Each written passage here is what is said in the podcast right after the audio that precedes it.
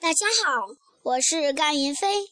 今天我给大家讲的成语故事是“与虎谋皮”。周朝时，有个人爱胡思乱想。有一次，他想得到一件裘皮袍子，就进城到店铺里挑选。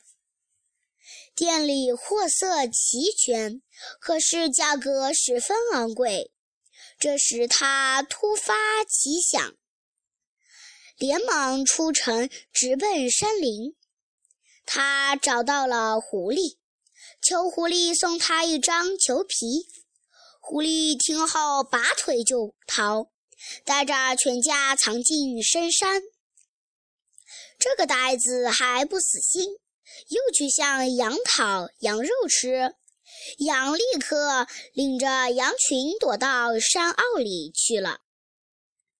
结果，这个袋子两手空空，一无所获。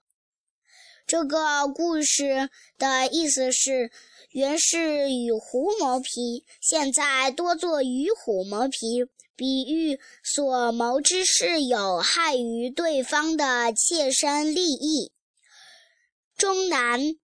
达成目的，谢谢大家。